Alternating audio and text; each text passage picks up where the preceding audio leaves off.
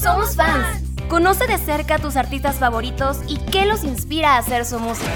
Yo me puse a escribir la canción pensando pedirle a, a mi chava que no echara saco roto mi propuesta. Cuéntanos por qué eres un verdadero fan. Que lo amo y que es el amor de mi vida y que daría mi vida por él. Si eres fan de los clásicos o de artistas nuevos.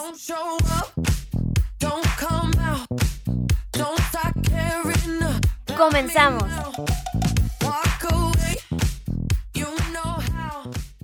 Hola, ¿cómo están? Bienvenidos a este subprograma Somos Fans, donde conoceremos un poquito acerca de la música y la vida de tus artistas favoritos. Hoy somos fan de John Williams.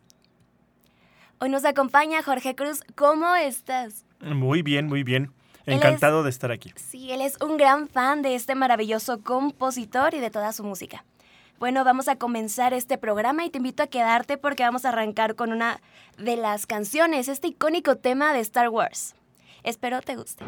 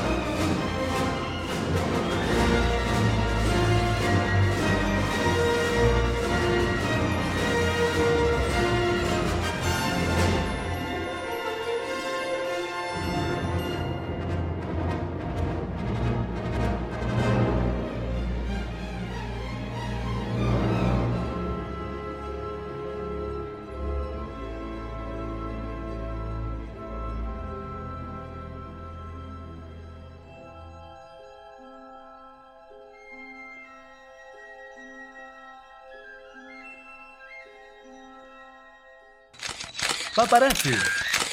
Una mirada de cerca.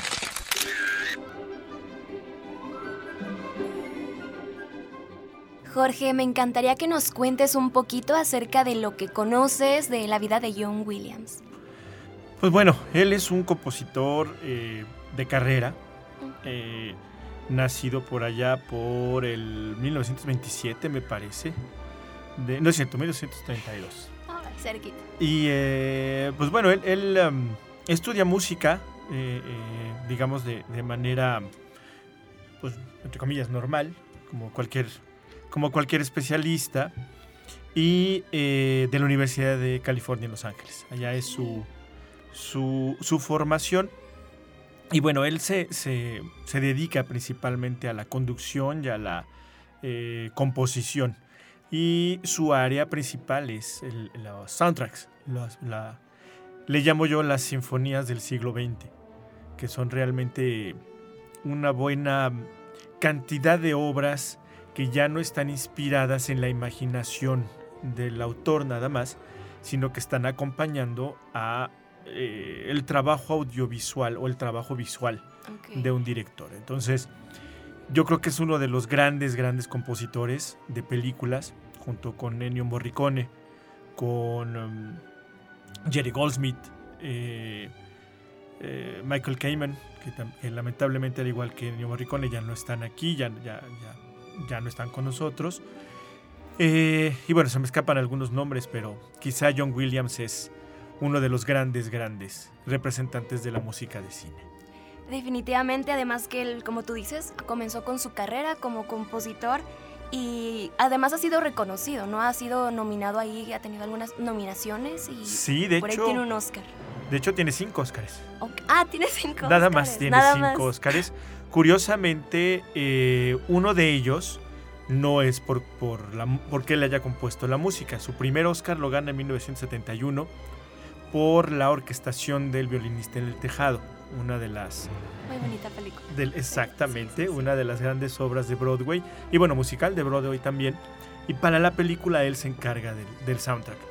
Además de que en 1975 gana el Oscar por Tiburón y en el 77 el tema principal de Star Wars junto con toda la banda sonora de lo que hoy en día se conoce como el episodio 4. En ese momento era simplemente Star Wars. Y de hecho ha tenido esta, participación en varias películas. Y ahorita vamos a escuchar el tema principal de Jurassic Park, que es una también de, de unos temas que todos conocemos y está ahí en nuestra mente, ¿no? Muy característico. Así es.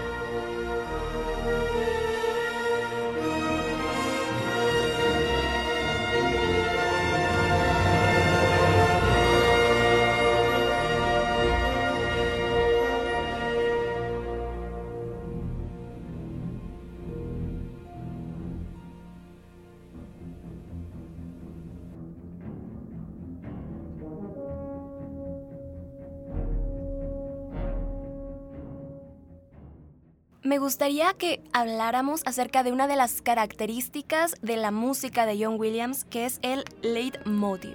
¿Qué nos podrías hablar acerca de esto?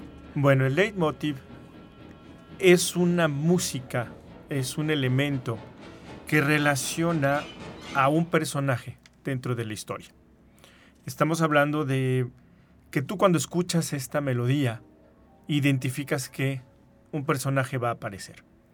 Por ejemplo, eh, justo escuchábamos Parque Jurásico y yo creo que es inevitable que todos relacionemos esta, esta melodía con el brachiosaurio, que por cierto hoy tenemos uno ahí en el estacionamiento del Parque Tangamanga, ¿no? sí, sí, sí. Y eso es justo lo que hace leitmotiv. Leitmotiv ingresa en escena a un personaje, inclusive puede escucharse la música antes de que aparezca en escena el personaje. Y esto hace que cobre mucha vida la cinematografía.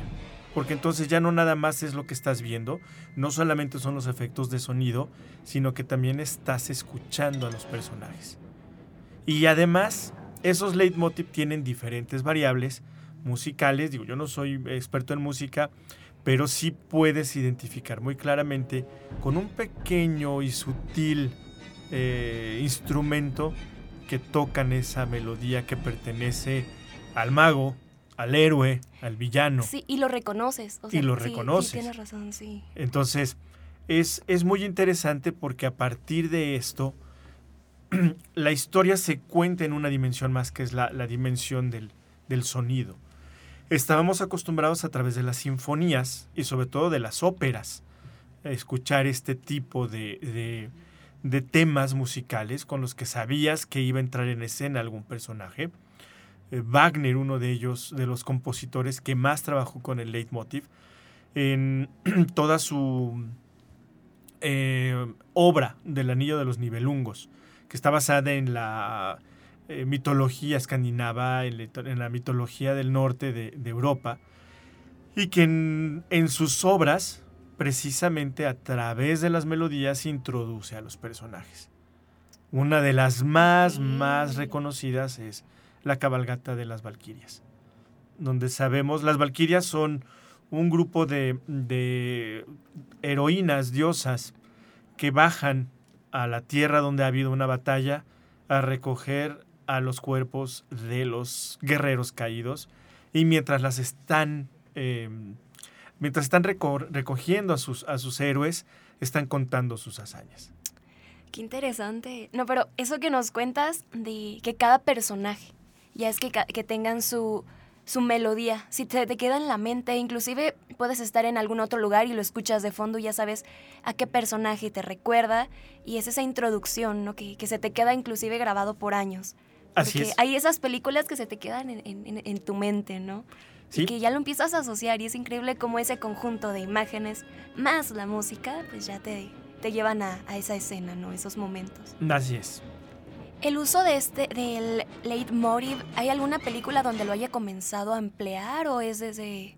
Pues bueno, yo creo que el más, el, más reconocible, el primero de los grandes leitmotiv de, de John Williams, justo es uno que le vale un Oscar, que es el de Tiburón la, la entrada, exactamente. Simplemente con un cello y un pequeño acorde. Que aparte es prácticamente imperceptible en sus primeras notas, será hasta que empieza a avanzar y que además es imposible no relacionar el sonido, la, la melodía, con la aparición de la letra música que además se utiliza en innombrables películas, en, comedias, en algún otro tipo de aspectos como anuncios o, simplemente para poner una nota de suspenso. ¿no? Sí, sí, va variando y no necesariamente es de esa película, o sea, sí, tienes razón. O sea, es adaptable. o sea, esa melodía se adapta, pero se te queda. se te queda. Rápidamente la relacionas con la película. Podemos encontrarnos obviamente a los dinosaurios en Parque Jurásico, Haití, el extraterrestre, otra de los, de los em, soundtracks que le va a valer un Oscar a, John Williams, la lista de Schindler, eh, que también trae algunos leitmotivs por ahí. Star Wars es una obra que está llena de leitmotiv, prácticamente todos los personajes tienen su tema. ¿Y qué decir de Indiana Jones o Superman? Exacto. Bueno, de hecho, ahorita que nos comentas de Star Wars, vamos a escuchar la Marcha Imperial.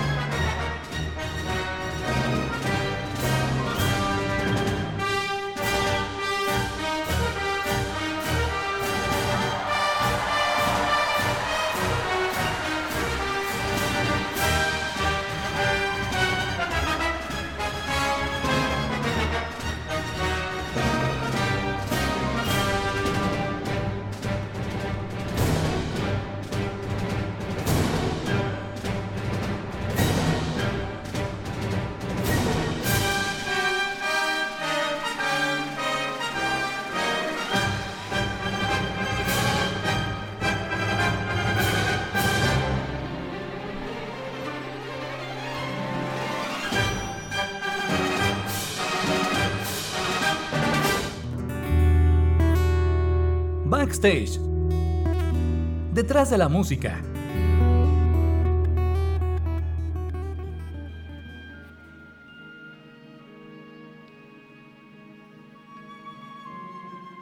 Bueno, bien sabemos que John Williams ha tenido una carrera enorme y esa presencia en varios soundtracks. Me gustaría que habláramos de esta, de esta canción, de este soundtrack, de esta serie, de esta saga, El Imperio Contraataca. ¿Qué Bueno, nos podrías aquí contar?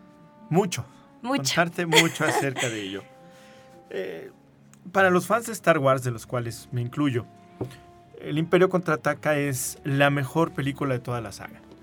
Es la más intensa, la más oscura, la que realmente genera toda una trama. Una película que inclusive en su momento no estaba planeado hacerse, pero dado el éxito de la primera, pues se continuó la historia y, y- y generó grandes éxitos en taquilla. Pero en esta historia aparecen obviamente el tema de la marcha imperial, que no que se reconoce como el tema de Darth Vader, pero el tema de Darth Vader o Darth Vader, como, como quieras ¿Cómo se pronunciarlo, el tema de Darth Vader aparece en la primera, en la primera película, en el episodio 4, y se retoma en Rogue One, eh, que ahí ya no la compone la música John, John Williams, es otro, otro compositor que, re- que toma la estafeta, pero se retoma ese tema. Y ese tema lo va a usar de base para crear entonces la marcha imperial en el segundo, en la, en la segunda película que actualmente se conoce como el episodio 5, el Imperio contraataca. Pero no es el- la única melodía que se extrae de este, de este soundtrack. Tenemos además el tema de Han y Leia, una, una de las melodías de amor, digamos, más reconocibles en la historia del cine. Eh, equiparable en un momento determinado con otro trabajo de John Williams, que es el de eh, Superman y Lois Lane. Eh, Puedes leer mi mente, otra de las grandes melodías románticas. Era de- romanticón también. Era romanticón, Era claro. romanticón. Volvemos al punto, este leitmotiv que no forzosamente nada más abarca a un personaje, puede abarcar a, a un personaje malvado, a un personaje bueno, el tema de Yoda, el maestro Yoda es quizá de los más grandes temas que hay de Star Wars. Eh, podemos hablar de un par de temas de este soundtrack de, de Star Wars, uno es Hiperespacio, eh, que es justo, y, el campo de asteroides, que es un tema que va de la mano con, una, con un escape en el halcón milenario. Entonces te va contando una persecución en medio de asteroides y, cómo tratan de, evadir ser capturados. Este tema se retoma dos veces en la película. Y por ahí tenemos otro que es la batalla de Hoth. Para quienes somos fan de Star Wars, una de las más Esa épicas. idea, pero. Es, es una batalla en la nieve con una serie de, de, eh, armamentos completamente mm, eh, fuera de este mundo, pero que tiene una música muy particular. Nuevamente utiliza un leitmotiv muy similar al de Tiburón, que empieza con unas pequeñas notas, con unos eh, caminantes muy grandes, una especie de dinosaurios mecánicos que se vienen acercando a, a atacar un campamento de rebeldes, ¿no? Y este soundtrack, eh, yo recuerdo haberlo comprado poco tiempo después de haber visto la película, por allá de 1980. En una época en la que no había todavía películas, ni siquiera había videocentros. Entonces llegaba yo a casa de la escuela y ponía el soundtrack. Y ten- ese soundtrack me acabé el disco de tanto, de tanto ¿Quieres escucharlo. escucharlo? Y podía yo seguir la película escuchando solo la música. Ay, qué bonito, ¿no? Como se te queda, ¿no? Y además, el tener ese gusto y escucharlo una y otra, Otra vez, me imagino que ya hasta de memoria te lo sabes. Sí, claro, todo. Y, y bueno, es lo mismo con, con las demás películas. Ay, Bueno, ahora vamos con un corte institucional, pero antes, con esta melodía Hyperspace de esta saga El Imperio contraataca.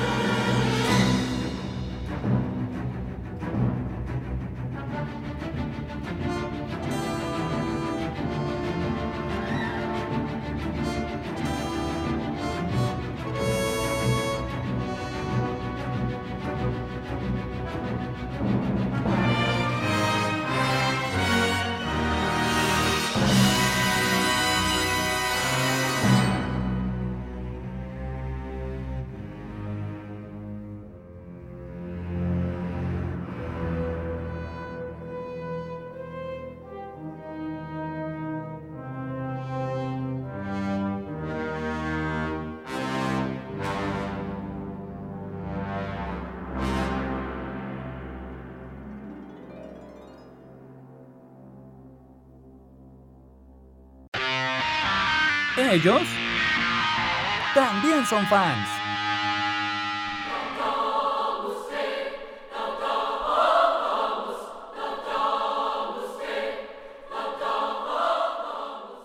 Jorge, con respecto a estas influencias en la música de John Williams, ¿a quiénes podríamos encontrar?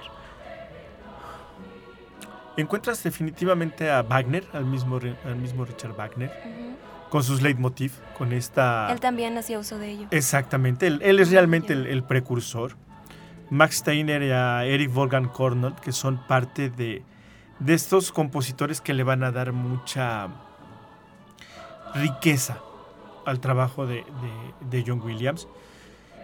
Pero además, por ahí podemos encontrar algo de Stravinsky, podemos encontrar algo inclusive de, George Gershwin, podemos encontrar el, uso de instrumentos. Utiliza una orquesta de una manera integral.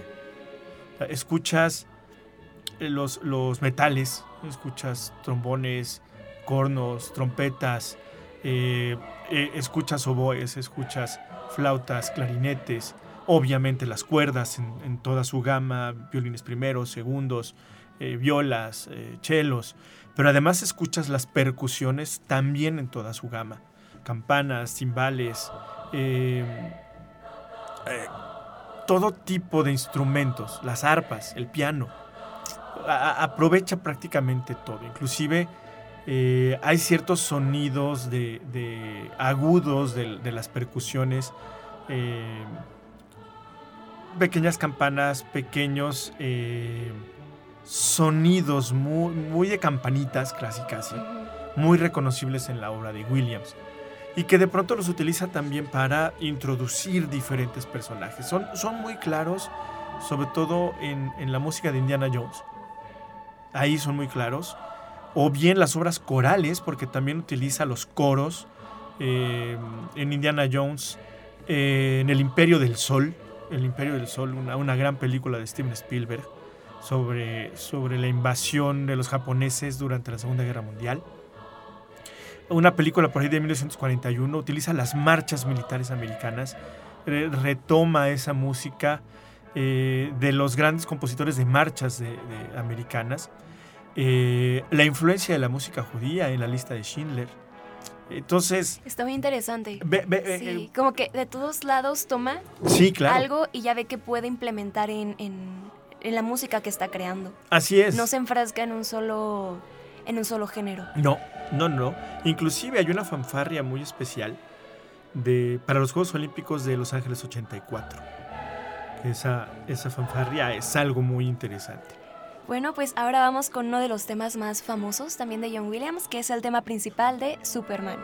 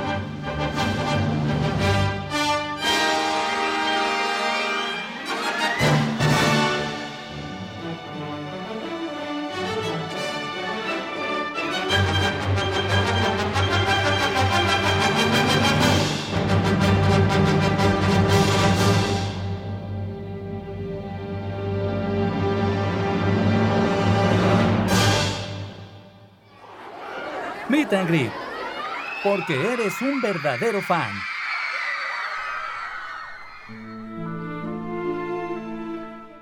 Jorge, y con respecto a tu experiencia como fan y, y tu relación con su música, ¿qué nos podrías platicar?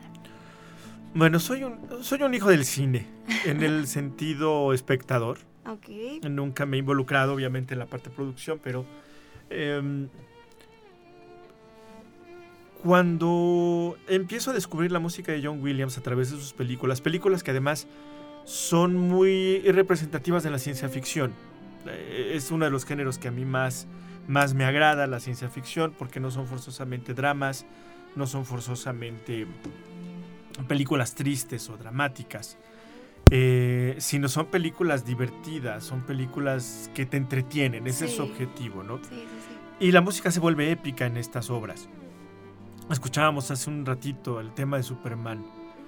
Y, y recuerdo, me trae una, una, una imagen muy especial. Mi mamá era fan de Superman, del cómic.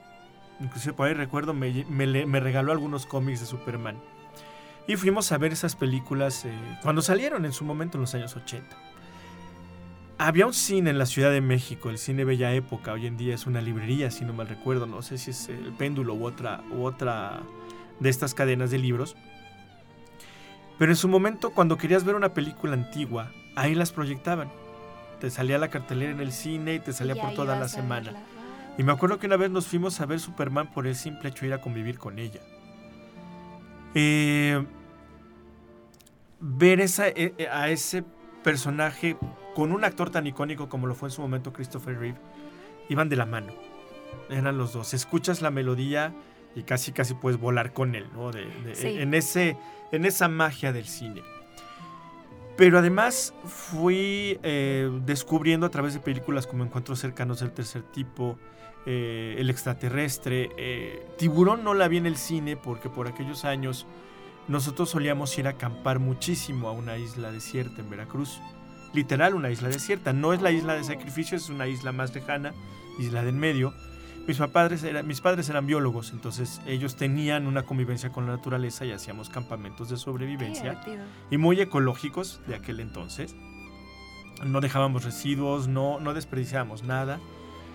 Y justo mis papás no quisieron ir a ver tiburón para que no le tomáramos miedo al mar, algo que agradezco. Sí, porque esa película te hubiera puesto así como que todo nervioso. Sí, claro. Ya ahí en, el- en la playa. Y lo más interesante fue que con la música me di cuenta de cómo vivías el cine. Como te digo, no había los medios que hoy tenemos de, de- para reproducir que agarras tu teléfono y quieres ver un pedacito de una película, escuchar una canción, pues agarras Así. y pones YouTube o pones Spotify o pones cualquier otro medio. Entonces en aquel entonces pues eran los discos, los LPs o, o el cassette o si lo guar- guardabas o lo, lo grababas en un cassette y traías tu, tu reproductor en el coche pues ahí lo venías escuchando, ¿no? Entonces era recordar películas a través de la música. Y esa es que una de las mayores magias de, John Williams, que te permitía, te, te mandaba inmediatamente al recuerdo de los personajes. A Indiana Jones con su padre haciendo la cruzada. O a, eh, a estos eh, personajes de Star Wars que cada una de las películas tiene un momento, ¿no? Definitivamente. Y ahorita que nos comentabas de Indiana Jones, pues vamos a escuchar esta marcha, Raiders March. Ok. También ya para que también recuerdes esos momentos de esta película. Muy bien, será un placer.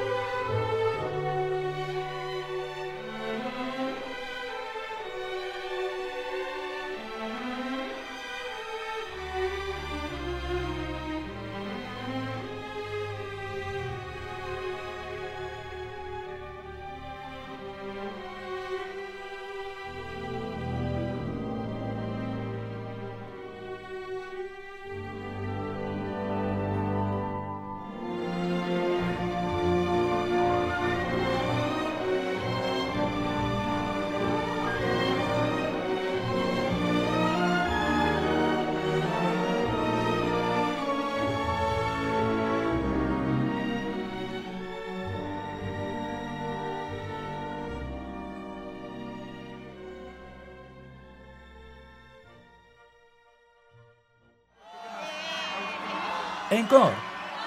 La última y nos vamos.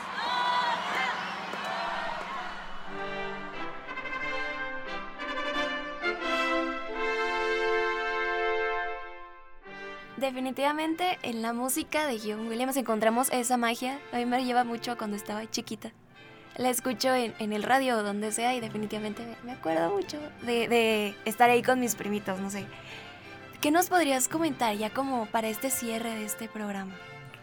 Bueno, mira, hay una melodía que no es propiamente de, de cine, pero que también me trae recuerdos muy particulares y que justo muchos de ustedes, y sobre todo los jóvenes que van a estar de vacaciones, a partir de la próxima semana van a, van a vivir nuevamente las Olimpiadas. Sí. Suspendidas el año pasado en Tokio, se llevan a cabo este año. Yo recuerdo el 84, eh, desde que tengo memoria en casa se veían las Olimpiadas. Pero en realidad el 84 fueron las primeras Olimpiadas que vi a conciencia, ya, ya no siendo un niño, ya, Ya ya estaba adolescente, había juegos, salido ya de la secundaria, estaba por entrar a la prepa. Y esas vacaciones en particular, me la pasé todo el día, día tras día, viendo juegos de voleibol, básquetbol, hockey, tiro, eh, atletismo, natación y bueno. Y me llamó mucho la atención la música que estaba en ese momento, que era que ponían la fanfarria de presentación de los atletas y después en la premiación. Y no fue sino hasta muchos años después que me enteré que también era una obra de John Williams. Y la puedes, la puedes reconocer, los acordes, puedes reconocer la música, lo que te platicaba, el uso de metales, xilófonos. eh, Que lo sabe poner. eh, sí, Y sí, que te sí, o sea, transmitan esa fuerza porque los metales tienen esa particularidad, ¿no? sí, Que te pueden transmitir la fuerza o esa delicadeza. así es. Depende cómo los usen. con, Entonces, con- eh, con la versatilidad de un piano, pero la sutileza del, del- del- ya fuera del metal o inclusive de, ah, del- de madera, ¿no? Entonces son, son, ah, es es uno de los recuerdos más interesantes que tengo y como te digo, algo muy particular, tengo esos recuerdos ligados a música e inclusive en ese momento no sabía que era de John Williams. Le habían encargado a él hacer en hacer esta parte, ¿no? Al final de cuentas, hace música para, para producciones eh, de grandes eventos, ¿no? Las películas de ciencia ficción, las películas de alto entretenimiento son eso. No por nada eh, Steven Spielberg lo utiliza prácticamente en todas sus películas menos en tres. De hecho, no sé cuáles son las tres que no son Pero él música de- colaborando de- de siempre. él, pero prácticamente sus grandes obras y sus grandes eh, trabajos, muchos de ellos están de la mano de Steven Spielberg. Pues muchísimas gracias Jorge por habernos acompañado en este programa. Me encantó todo lo que nos platicaste, me pareció muy interesante. Esto que nos cuentas de Lave Motive. Así sí, es. Que, que lo utiliza en sus, en sus soundtracks. Wow. Neta, sí se te queda mucho esas tonalidades, esas tonas, melodías.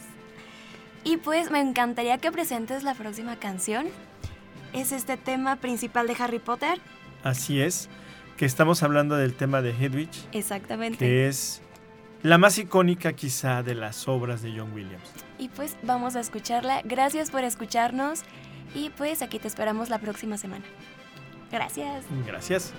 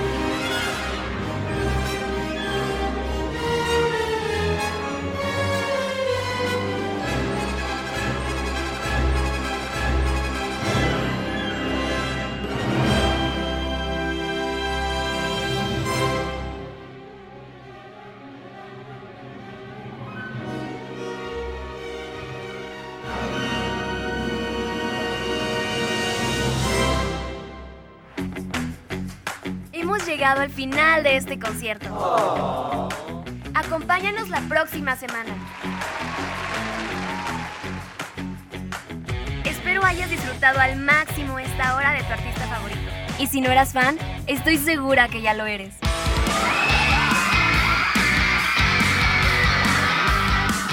Somos fans. Soy Adriana Mar. Nos acompaña Lalo Carrillo en los controles, Malena Cruz y Cuco Velázquez en la producción. Gracias totales.